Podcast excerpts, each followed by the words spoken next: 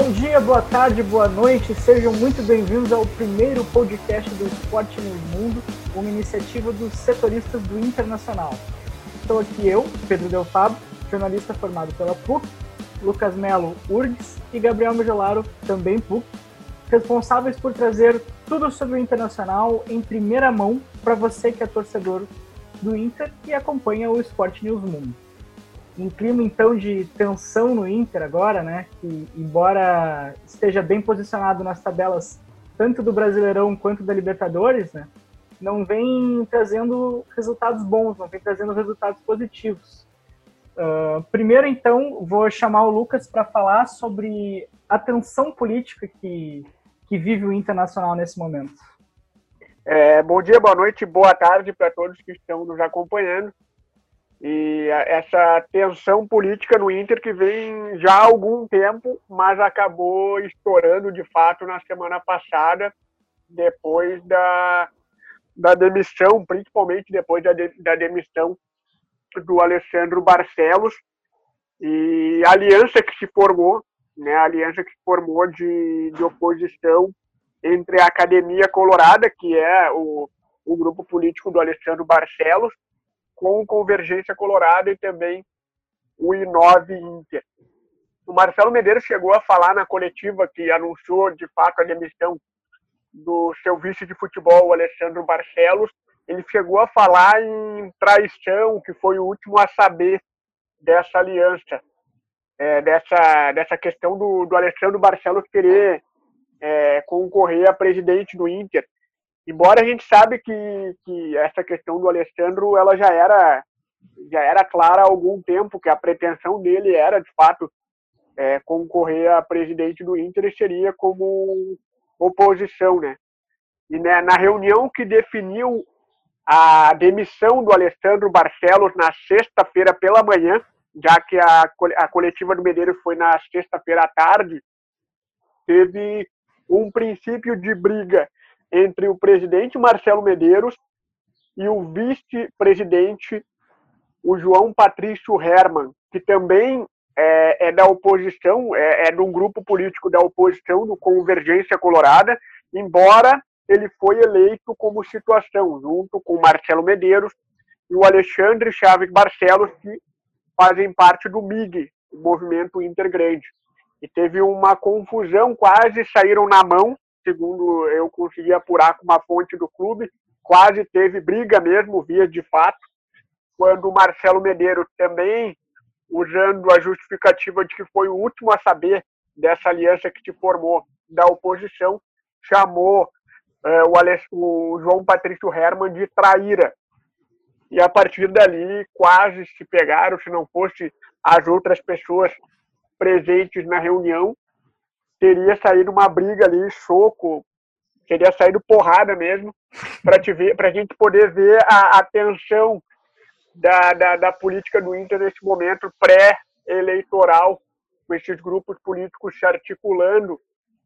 O MIG é, provavelmente vai é, colocar o, Ale, o Alexandre Chaves Barcelos, para deixar bem claro, é diferente de Alessandro Barcelos, mesmo que ele tenha um sobrenome é igual, mas são pessoas diferentes, são grupos diferentes políticos do Inter.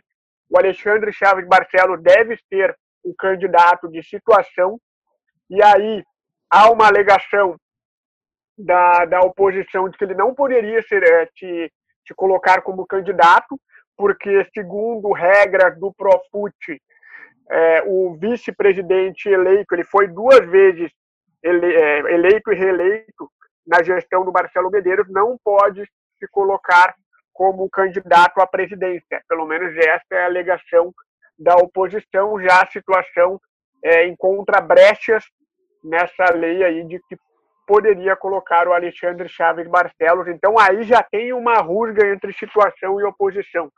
E aí agora com essa aliança do Convergência Colorada, o Inove Inter e o Academia Colorada, que deve aí colocar o Alessandro Barcelos como candidato de oposição. Então, a política do Inter fervendo aí nos últimos dias, na última semana, é, que acabou estourando de fato, É, mas essa questão política ela já é articulada há um bom tempo dentro do clube.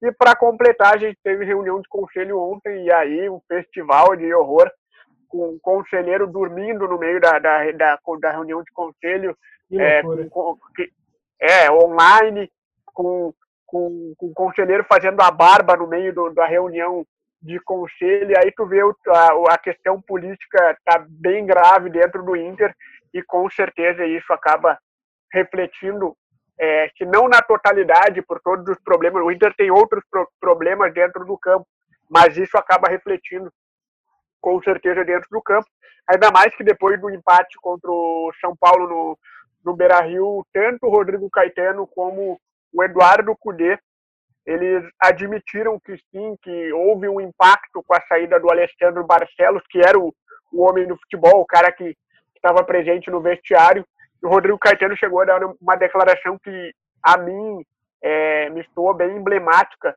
que ele fala que o período pré-eleitoral ele influencia no carro-chefe que é o futebol e a gente está vendo aí a bagunça política que está o Inter é, prestes aí a, essa eleição a presidente, lembrando que eleição nesse ano é três anos o mandato do presidente diferente dos outros anos que eram, é, eram dois anos, no caso, um ano a menos.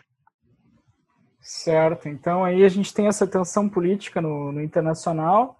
Uh, o Marcelo Lomba, até na, nas entrevistas pós-jogo contra o São Paulo, né, comentou que, que os jogadores eles tentam se blindar, né, porque a demissão do vice de, de futebol chega no vestiário, né, mas os jogadores eles tentam só pensar no futebol e só pensar em, em fazer um bom trabalho dentro de campo. Mas a gente está vendo aí que nas últimas partidas realmente esses resultados eles não têm vindo. O Inter não apresenta o mesmo futebol que, apresenta, que apresentava uh, antes da pandemia e muito menos da volta também que o Inter aí deslanchou no Brasileirão, mas agora perdeu a liderança para o Atlético Mineiro, né? Com essas bobeadas bobeada contra o Bahia, contra o Goiás, contra esses times mais de baixo da tabela, que realmente não é o que um, um futebol de um time que quer ser campeão brasileiro, não é, não é o que se espera de um, de um time que quer ser campeão brasileiro, né? Uh, então aí... Só, todo... só, só, finalizando, Pedro, desculpa, desculpa te cortar, é, até o Medeiros usou essa, essa questão, tu falou da blindagem, o Medeiros acabou usando essa justificativa para a demissão do Alessandro Barcelos, né? Que é essa questão política uma forma de tentar blindar, não chegar no vestiário essa briga política, porque já que o Alessandro Barcelos vai ser o candidato, muito provavelmente vai ser o candidato de oposição, e ele estava como vice de futebol, a, a ideia do presidente, sabendo da aliança que houve, segundo ele foi o último a saber, foi uma forma de tentar blindar o vestiário para que a política não chegasse, mas a gente sabe que, que de alguma forma ou outra ela acaba chegando. É, e isso tem se mostrado realmente dentro de campo, né? Uh, bom, vamos falar então agora das, das últimas partidas do Internacional pela Libertadores. Uh, o Internacional que enfrentou, passou por mais uma derrota em clássico, né? Já são 10 clássicos sem vencer o, o Grêmio, né? Com um gol do PP, um, um golaço de fora da área. Um jogo apático do Internacional, né? Uh, queria que então que vocês comentassem quais foram as impressões do jogo, por que, que o Inter não consegue ganhar a Grenal a 10 rodadas. É, boa noite, Pedro. Boa noite, Lucas. Boa noite, boa noite. Boa, bom dia, boa tarde, boa noite. Boa tarde, boa noite. É a hora que for, porque é um podcast a pessoa pode ouvir a hora que, que quiser. Mas o, eu acho que a palavra que tu usou foi perfeita para o Inter na Libertadores, foi apatia, foi apático.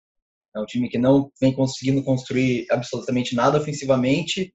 Tem lesões, é verdade, mas falta ainda ver, voltar a ver aquele Inter do começo do, da temporada, antes da paralisação, até um pouco depois dela, ele conseguiu repetir às vezes, que é aquele time que está lá na frente sempre, aquele time que está marcando na frente sempre.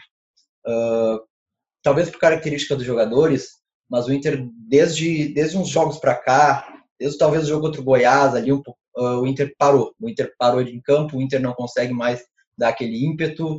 Uh, eu acho que o último jogo bom que a gente viu do Inter foi o Inter contra o América de Cali, o primeiro tempo do Inter contra o América de Cali. Então, aqui é, aqui é faz uma semana e meia, mais na verdade, duas semanas que o, a gente o, viu. O, o primeiro Inter América de Cali, né? Isso, primeiro, primeiro, primeiro tempo. Primeiro. Faz, mais, faz mais de duas semanas que a gente viu o Inter jogar bem. E nesse espaço teve quatro jogos.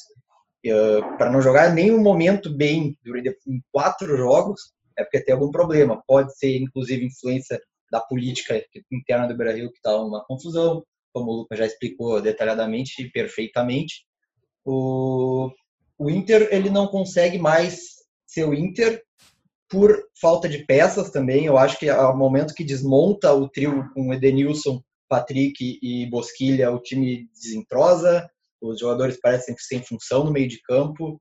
O Kudê começou a optar pela força, pela força defensiva, quando joga com o Múcio Lindoso, mais preocupado em não perder do que necessariamente ganhar. Em alguns momentos foi assim, principalmente contra o América de Cali, contra o no Grenal, desculpa, no América de Cali ele muda isso ele joga com Nonato Praxedes, mas mesmo assim não consegue, talvez daí pela falta de experiência e falta de força física dos dois, principalmente do Praxedes. Então, por mais que o Inter esteja tentando encontrar soluções para os desfalques, soluções para a forma de jogar, o próprio Cudê não está conseguindo fazer isso. O Patrick disse que os jogadores não estão conseguindo fazer o que o Cudê pede. Então, é, é preciso acalmar um pouco as críticas, principalmente, eu acho, existe muita crítica para o trabalho do Cudê no momento, o trabalho do Inter no momento, porque se viu muito do Inter do Cudê. E a partir do momento que tu cai de rendimento, as cobranças vêm em cima, porque quando, quando o Cacif está lá, Cacif, Cacif, esqueci a expressão, está lá em cima, a cobrança, a cobrança aumenta quando ele cai. Pois é, é... é, é se, se, não, pode falar, Pedro? Não, pode falar, pode falar. falar. Ah, tá. Não, só complementando o que o Gabriel ali falou, é, concordo totalmente. E até pegando o gancho dessa fala do Patrick, ela é bem preocupante, porque a gente, é como ele falou, a crítica em cima do trabalho do Cudê é muito grande. Eu vejo, a gente acaba, acaba acompanhando redes sociais e tem muito torcedor até pedindo a saída do Cudê. Mas a partir do momento que tu ouve o Patrick falar o que ele falou, tu vê que a culpa não é só do Cudê.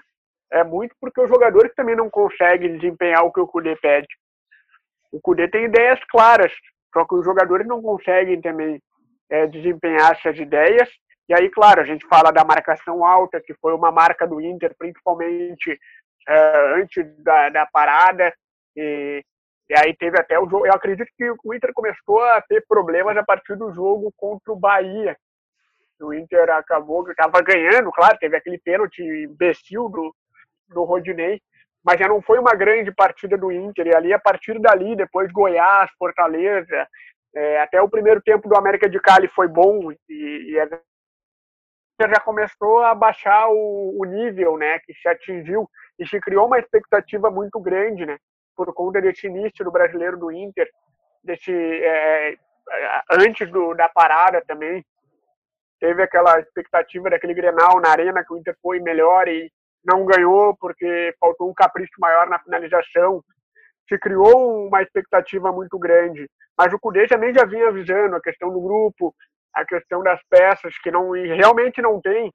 Embora em alguns aspectos eu discorde dele, quando ele usa essa justificativa contra o Goiás, contra o Fortaleza, aí usar contra times que também têm grupos mais fracos, é complicado usar sempre essa justificativa. Aí, aí que, eu quero, que eu quero te perguntar, quero perguntar também para o Gabriel. Uh, claro.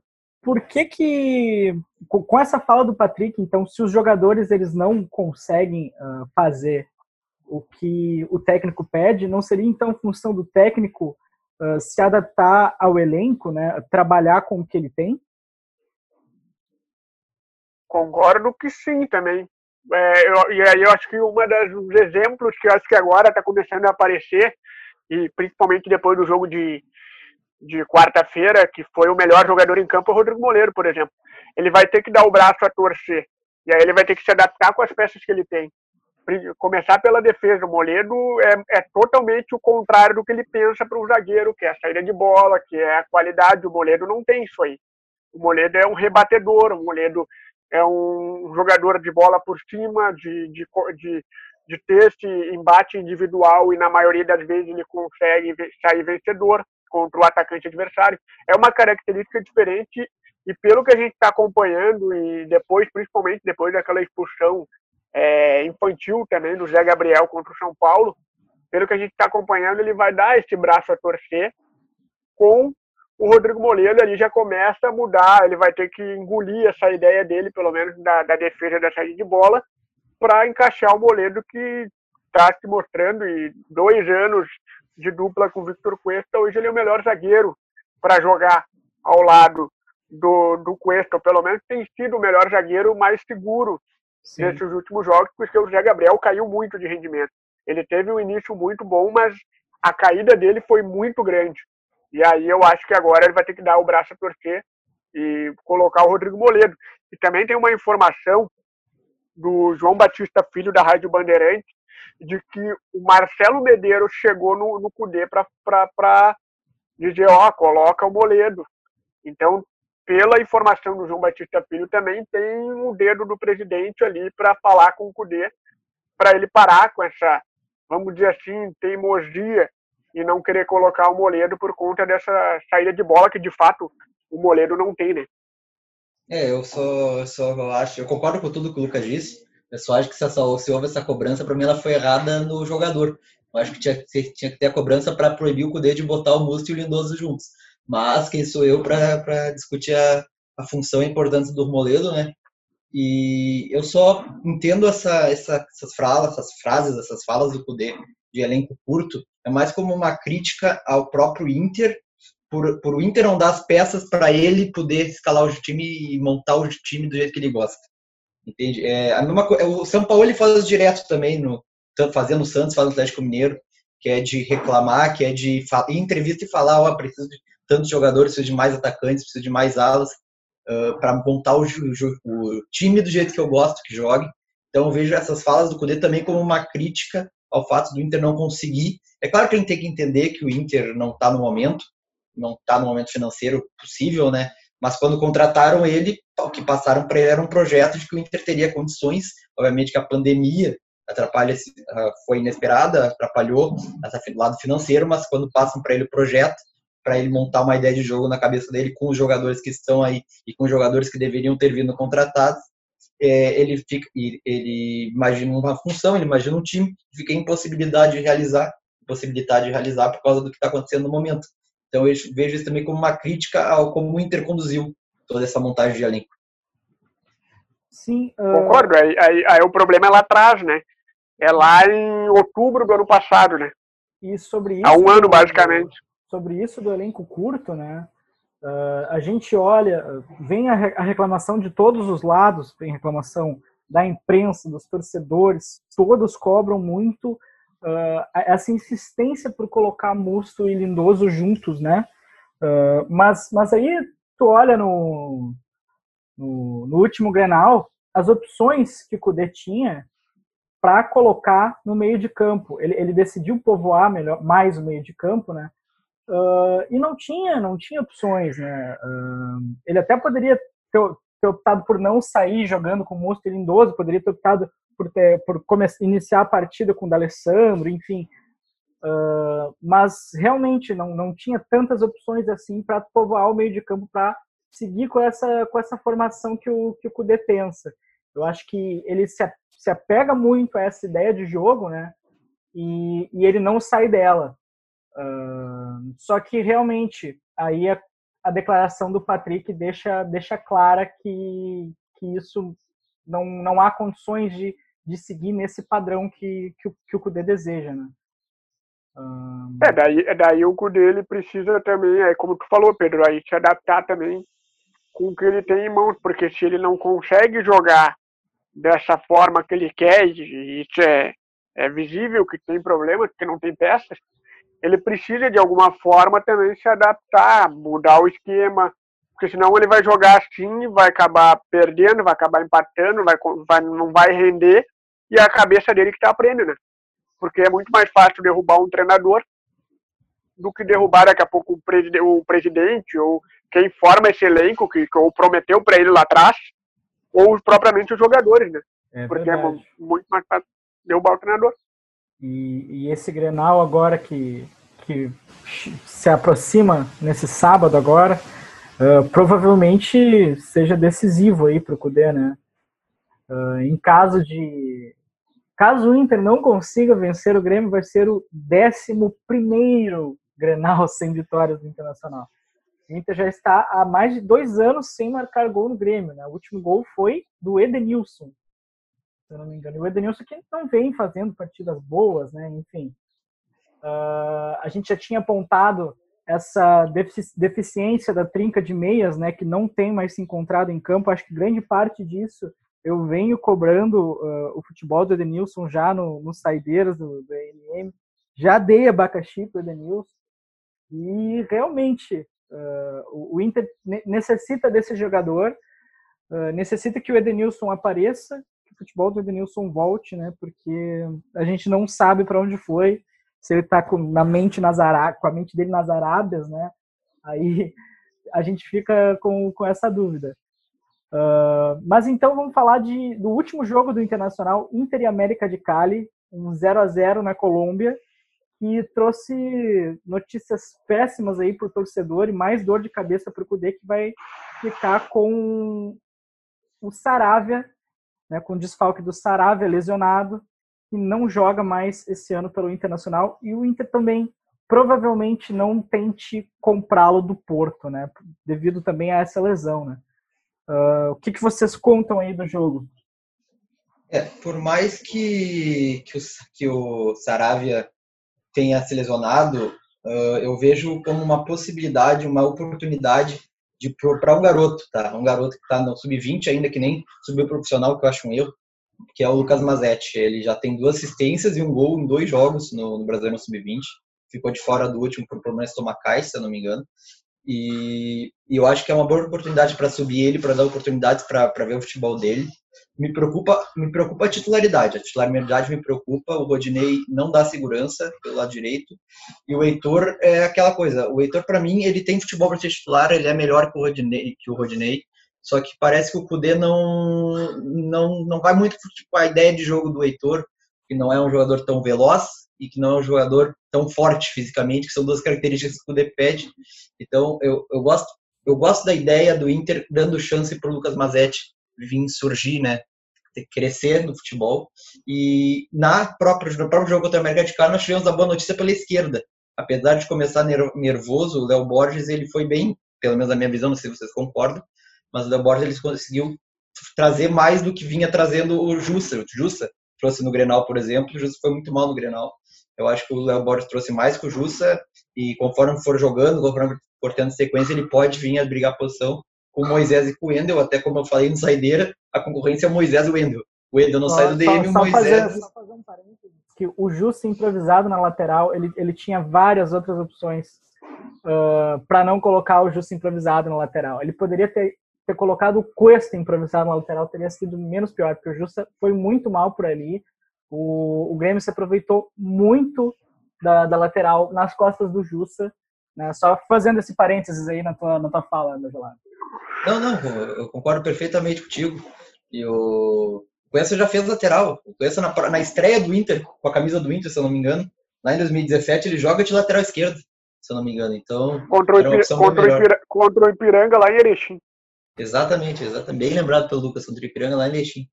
Então, eu acho que foi uma boa, uma boa estreia do Léo Borges. Ele pode começar a crescer também ali pela esquerda. Como eu estava falando, o Moisés também é constante.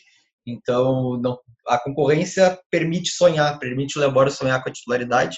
E de resto do time foi. Pá, cara, é, falar do, do time do Inter nesse jogo é meio injusto, porque ninguém fez nada, digamos assim. Tirando, tirando o, o, o Léo Fernandes, daí assim, acabou, não fez lógica nenhuma a expulsão dele. Tirando o Léo Fernandes, foi muito mal no jogo, foi muito mal na expulsão eu acho que ninguém do Inter nem, nem cheirou bem e nem fedeu. Foi todo mundo na média, uma média de um 0 a 0 que foi bem, bem, bem chato de ver. Quem é que fez as atuações dessa vez? Deixou tudo na média ali, deu seis para todo mundo. Quem é que, é que eu, fui eu. Tudo dessa vez? Fui eu. É. Não tinha como avaliar, claro. Ninguém fazia nada em campo, nem do Inter, nem da América, então. Foi quase um acordo entre os dois times. No início da partida, os capitães deram as mãos, vamos empate para casa, bom dois times. É, parecia. O América até tentou dar uma roubadinha nesse, nesse acordo aí, botando uma bola na trave, mas de resto não foi, não teve nada. Lucas, as tuas impressões então de Inter e América de Cali 0 a 0 mais um jogo pavoroso do Inter se vê. Bah, tá um horror desde o jogo contra o Bahia tem caído, como eu falei inicialmente aí no, no podcast. É, jogando muito mal e com problemas de, de armação, muita ligação direta. E aí, claro, aí é o que eu falei antes, o Moleiro na zaga não vai ter muita diferença. É, não é um jogador que sabe, sabe construir lá de trás. Mas o Inter já vem recorrendo muito a ligações diretas, e aí, nesse jogo em específico, o Galhardo e o Leandro Fernandes tendo que brigar com o zagueiro do América por cima. Sente muita falta do Guerreiro, que era esse jogador que conseguia segurar essa bola na frente. Então o Inter fez uma partida muito ruim, muito pobre tecnicamente. E aí só piorou depois no segundo tempo com a expulsão imbecil do, do Leandro Fernandes. E, mas é, de bom ali, de bom acredito que o Rodrigo Moledo, né, que fez uma baita partida, foi o melhor jogador do Inter em campo.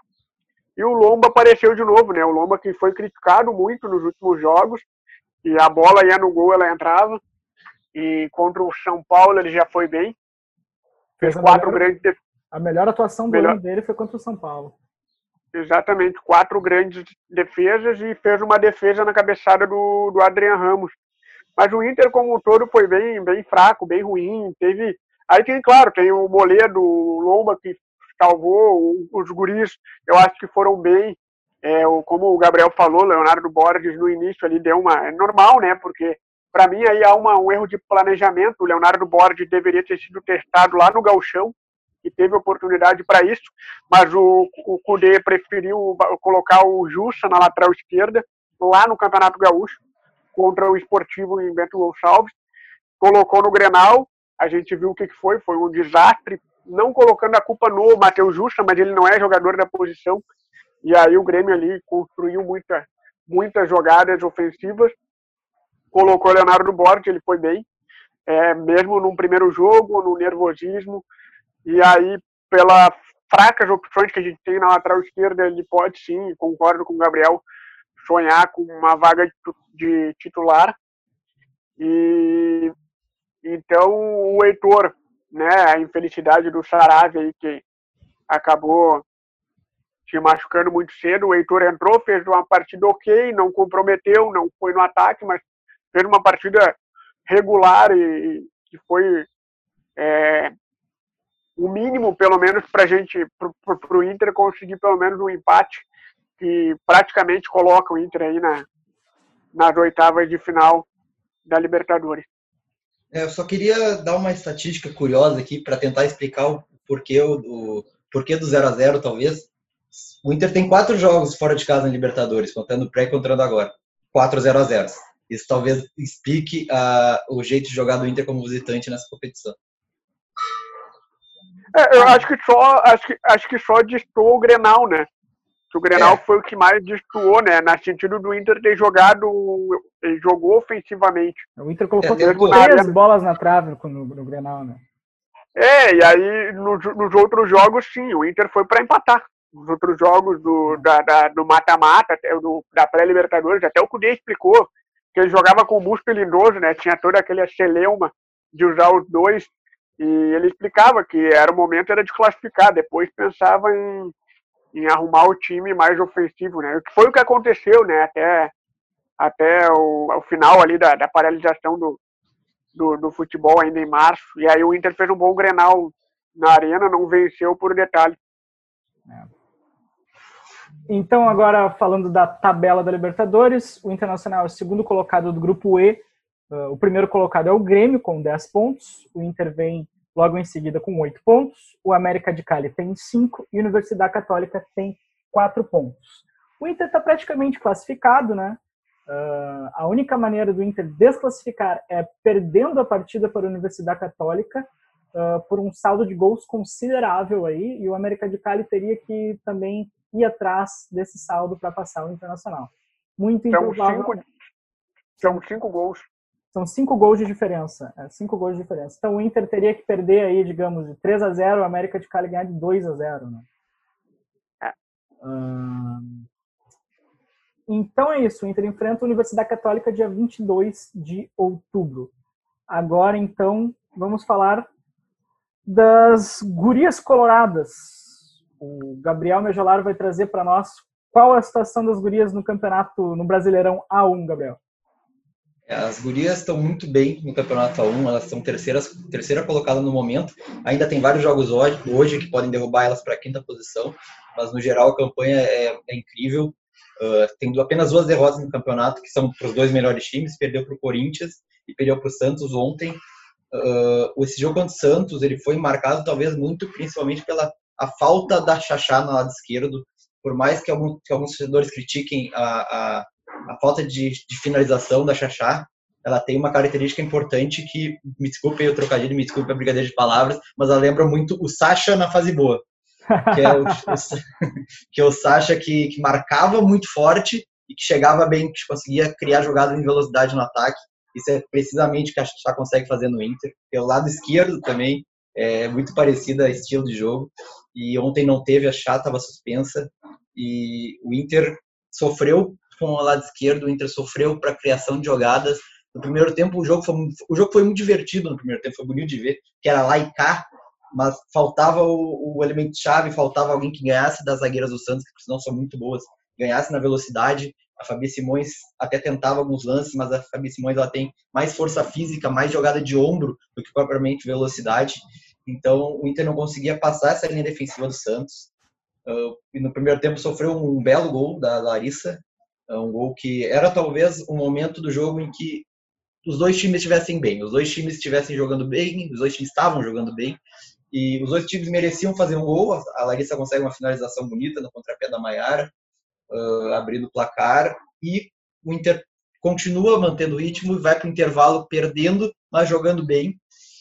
Daí volta para o segundo tempo empolgado, empolgado porque viu que dava para ganhar do bom time Santista, que dava para crescer ofensivamente.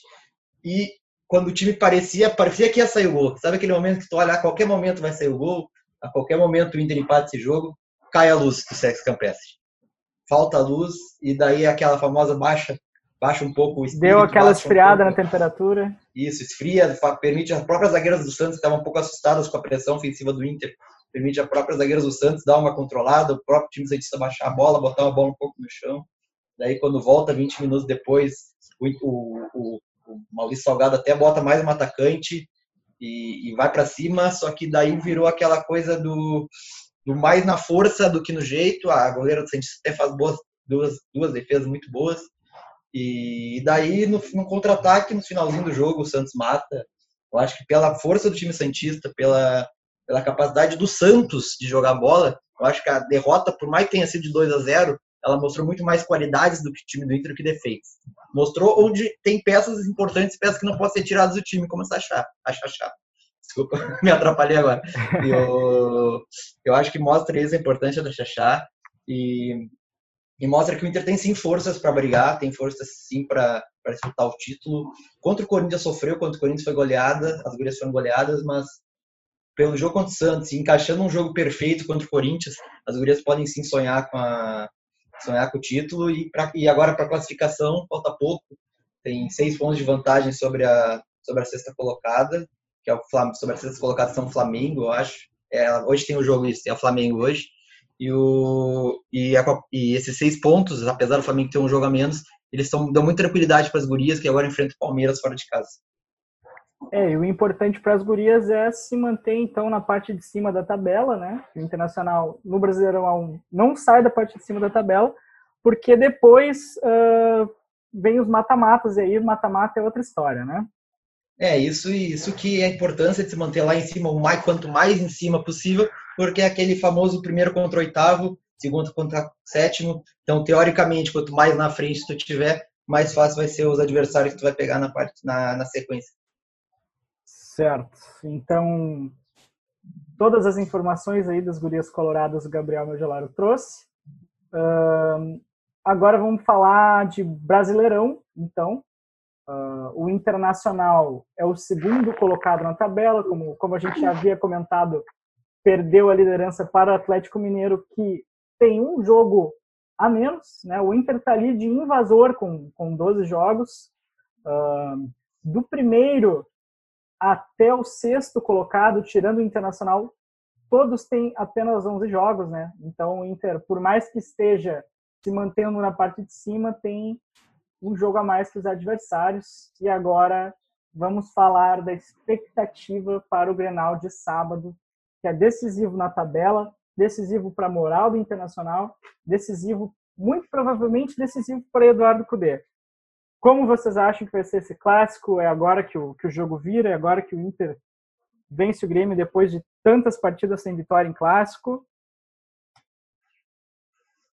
Bem sincero, assim, é, pelo que a gente está vendo do Inter nos últimos jogos e também a questão política que está no clube, eu não vejo o Internacional ganhando o Grenal. Não vejo mesmo. É, pelos últimos, principalmente a gente for pegar os últimos jogos e pela bola que o Inter está jogando e pela questão mental do, do, dos jogadores quando joga Grenal, é uma coisa impressionante. O Inter é, parece tem medo de jogar Grenal, pelo menos nos últimos Grenais que a gente vê aí, o Inter até em alguns momentos chegando melhor no Grenal e não confirma no Grenal. Muito pela questão mental dos jogadores, parece que o, o Grêmio joga com uma facilidade Grenal e o Inter joga com um peso gigante jogar um Grenal. E isso faz diferença dentro do campo. Então eu acredito que, pelo que a gente está vendo, eu não vejo o Inter ganhando. Daqui a pouco o Inter pode ganhar o Grenal numa bola parada, num, num cruzamento, um chute de fora da área, uma falta, um pênalti, num, num, jeito mais ou menos assim. Porque também tem que levar em conta que o Grêmio não está jogando tudo isso. Ganhou da Universidade Católica agora, quarta-feira, mas ganhou jogando um primeiro tempo ruim, no primeiro tempo onde a Católica foi melhor, e um segundo tempo onde o Grêmio foi melhor, mas também passou muito pelo gol muito cedo, que deu a tranquilidade para o Grêmio. Então a gente vê um Grenal que o Grêmio está um pouco melhor, mas também não é, é, nada assustador, porque o Grêmio vem de críticas, vem jogando pouco, vem com problemas, mas o Inter, por conta de, desses últimos jogos e por conta dos Grenais, jogando muito pouco nos Grenais, sentindo a questão psicológica, eu, sinceramente, se eu fosse apostar, eu acho que a gente vai fazer depois o palpite, é, pro pode, Grenal eu coloco... Pode mandar teu palpite, né? Eu colocaria 2 a 0 pro Grêmio e eu acredito que o Cudê não caia por conta da multa rescisória dele.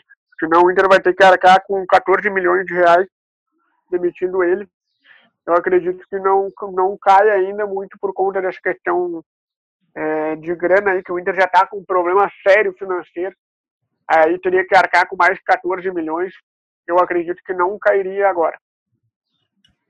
É, eu, eu, concordo com o Lucas. Eu acho que esse Grenal, por mais que o, o Grêmio não venha jogando bem nos últimos jogos, quando tu entra em campo sem pressão, quando tu entra em campo tranquilo, quando tu entra em campo até, digamos assim, uh, como posso dizer, uh, superior, a, superior mentalmente, acho que é superior mentalmente é o principal ponto aqui, superior mentalmente ao adversário, tu, tu tranquiliza, tu joga teu jogo, tu não se permite assustar, tu não se permite ser dominado, porque tu conhece o adversário, o Grêmio conhece o Inter, já vai para o sexto Grenal esse, esse ano, né?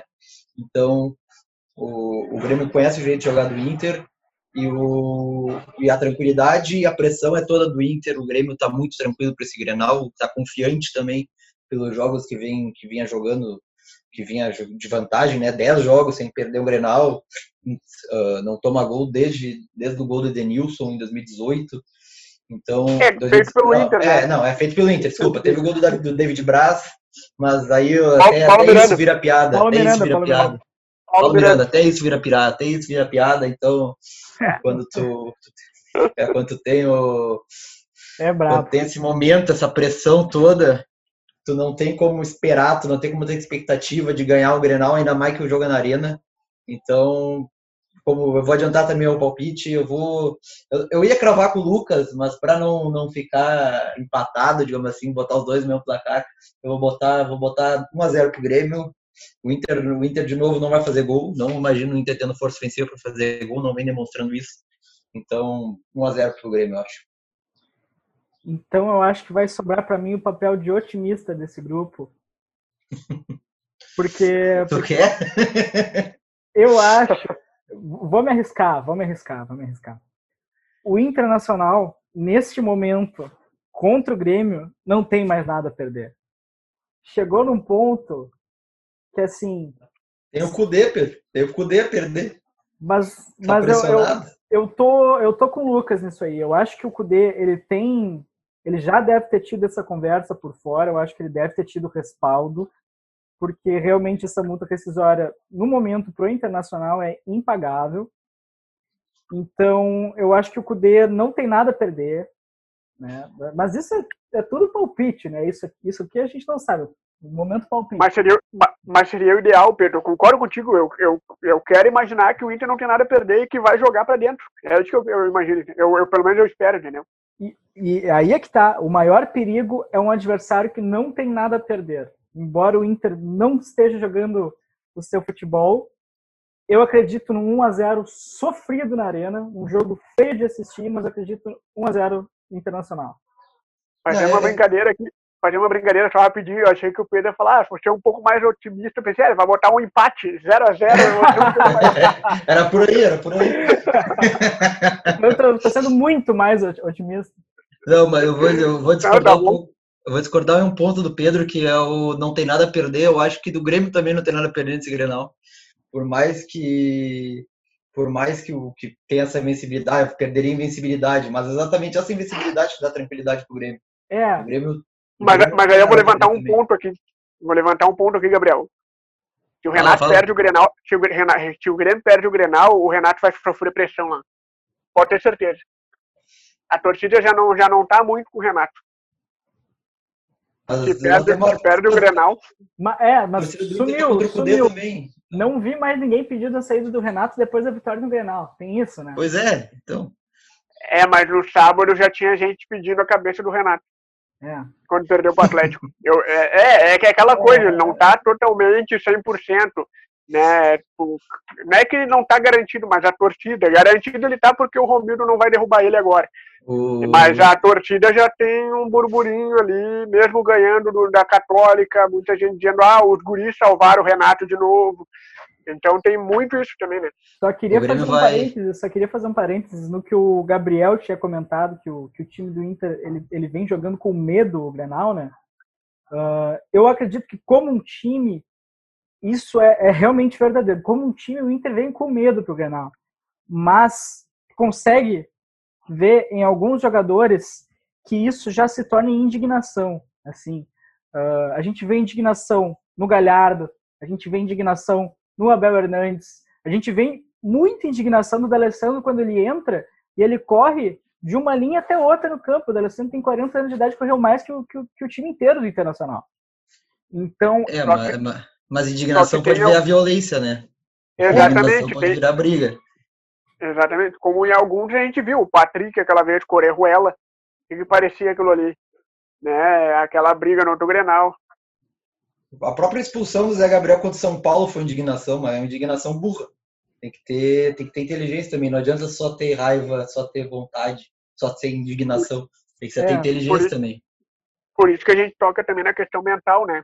Eu acho que a questão mental não é só do Grenal, ela é uma das peculiaridade, mas também pode pegar para outros jogos. O Inter mentalmente está tá muito fraco, né? Tu vê pelas expulsões que a gente teve aí. É, é, aí é que tá, tem que transformar essa indignação em futebol. E eu acho que isso o Galhardo conseguiu fazer e o D'Alessandro ele conseguiu fazer. Eu acho que precisa entrar em Grenal com o D'Alessandro numa, nesse momento, assim. Precisa entrar no Grenal com o D'Alessandro, porque o D'Alessandro, questão anímica, uh, questão, questão dentro de campo de criação de jogada. Uh, a, a, presença do Alessandro ali dá uma segurança para o meio do, do, Internacional. Né? E eu, não, eu, realmente não consigo compreender. Acho que essa é a maior crítica que eu tenho para o Cudê nesse momento. É por que não começar com o D'Alessandro num Grenal em que você não tem tantas opções e tu tem o D'Alessandro no time, sabe? Eu não consigo entender como é que não se começa um Grenal com ele. Então pensa para para o segundo tempo, ah, então a gente garante o resultado no segundo tempo, mas esperou tomar gol para trocar, né? Exatamente, aí é a crítica do Cudê, ele poderia ter voltado no intervalo com o D'Alessandro, não voltou. É, se voltasse com o D'Alessandro tava bom, assim, sabe? Porque, ah, não, não, não joga tentou, dois tentou. É, mas e aí, né? É. O... Eu acho que é bem por aí. O, o talvez o, o Dali não começar seja de fato aquela de não abrir mão do esquema. Que tu tem Galhardo e pelo jeito ele não abre mão do centroavante, você não vai abrir mão do, do Abel também. E Sim. ele não vê o Dali como um meia, teoricamente, um meia que faça a função que ele gosta que faça, que é aberto pela direita, ou como um segundo volante, que é o central. Então, acho que é por isso que ele não começa como titular. E tu não vai ter os três. Pode, mas é por aí. Sim, tu vai ter os três, né? Tu vai ter o Bosquilha, o Edenilson e o Patrick, né? Então, é. pelo menos vai ter a estrutura do time que ele quer, né? Exatamente. E vai ter esse time que vai que vai para cima, que pressiona, né? Uh, enfim. Uh, Mudar a postura, né? Acho que a postura é o, acho que é o principal. A gente nos Grenais eu vejo o Inter com muito receio, muito medo de jogar, parece que não, não pressiona, não consegue fazer o, aquela pressão, embora no Grenal da Arena até conseguiu aquele Grenal antes, que foi o Grenal que a gente brincou do, do fim do mundo, né? Grenal apocalíptico. Da, é, exatamente. Mas é, é, preciso mudar essa postura, né? Porque é, são 10 Grenais, né? Não pode ficar adiando, adiando para ganhar um Grenal. É. é. Uh, então, lembrando que você que escuta o Esporte News Mundo pode apostar na BetChamps com o nosso voucher Esporte News Mundo. É só ir lá digitar Esporte News Mundo que você ganha 20 reais e aposta segura na primeira aposta. Então agora vamos falar sobre o sorteio da Copa do Brasil, né? Que foi aconteceu nesta manhã. O Lucas traz as informações para nós. Qual o adversário do Inter na Copa do Brasil, Lucas? O Internacional que vai enfrentar o Atlético Goianiense nas oitavas de final da Copa do Brasil, com o primeiro jogo lá em Goiânia, no Estádio Olímpico, e o jogo da volta no Estádio Beira Rio. Ainda não tem data definida certinha sobre esses jogos, mas terão nas semanas do dia 28 de outubro e no dia 4 de novembro, né? O Inter joga no dia 22, né, da Libertadores, então na outra semana o Inter vai a Goiânia enfrentar o Atlético Goianiense. Só de, só de te ouvir falar Inter e Copa do Brasil já me dá uma tremedeira aqui, cara. É, e Inter Atlético ainda. Inter Atlético, só de Atlético. Verdade. Goianiense, ah, bom, ah, bom. Verdade. Mas... E lembra, lembra, só lembrando que a, a, o, não tem chaveamento ainda, né? Depois, nas quartas de final, caso o Inter passe, tem mais um sorteio. Aí sim, aí se encaminha um chaveamento até a final. É, o sorteio vai acontecer se o Inter passar ou não, né, Lugano? é, mas digo, digo, mas para nós porque... comentar aqui, para nós é, exatamente, aqui, digo, digo, isso, digo isso, né? Desde não, brincando, brincando. Sim, sim, mas se cair aí não tem, não tem mais Copa do Brasil aqui no podcast.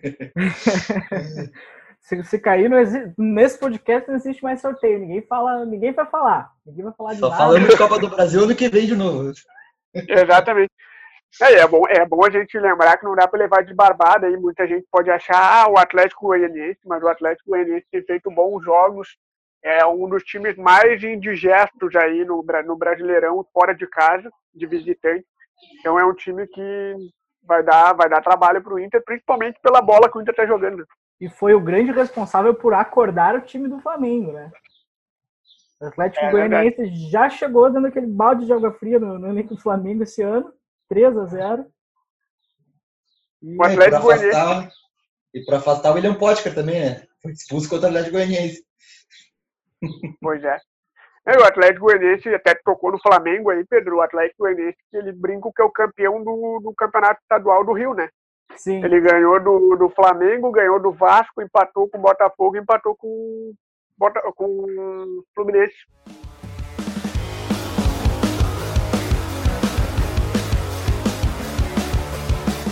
Esse foi o podcast do Internacional, então, para o Esporte News Mundo. Uh, a gente se vê semana que vem. Muito obrigado por nos ouvir e não esqueçam do código da BetChamps, Esporte News Mundo. E é isso aí. Até mais. Até mais.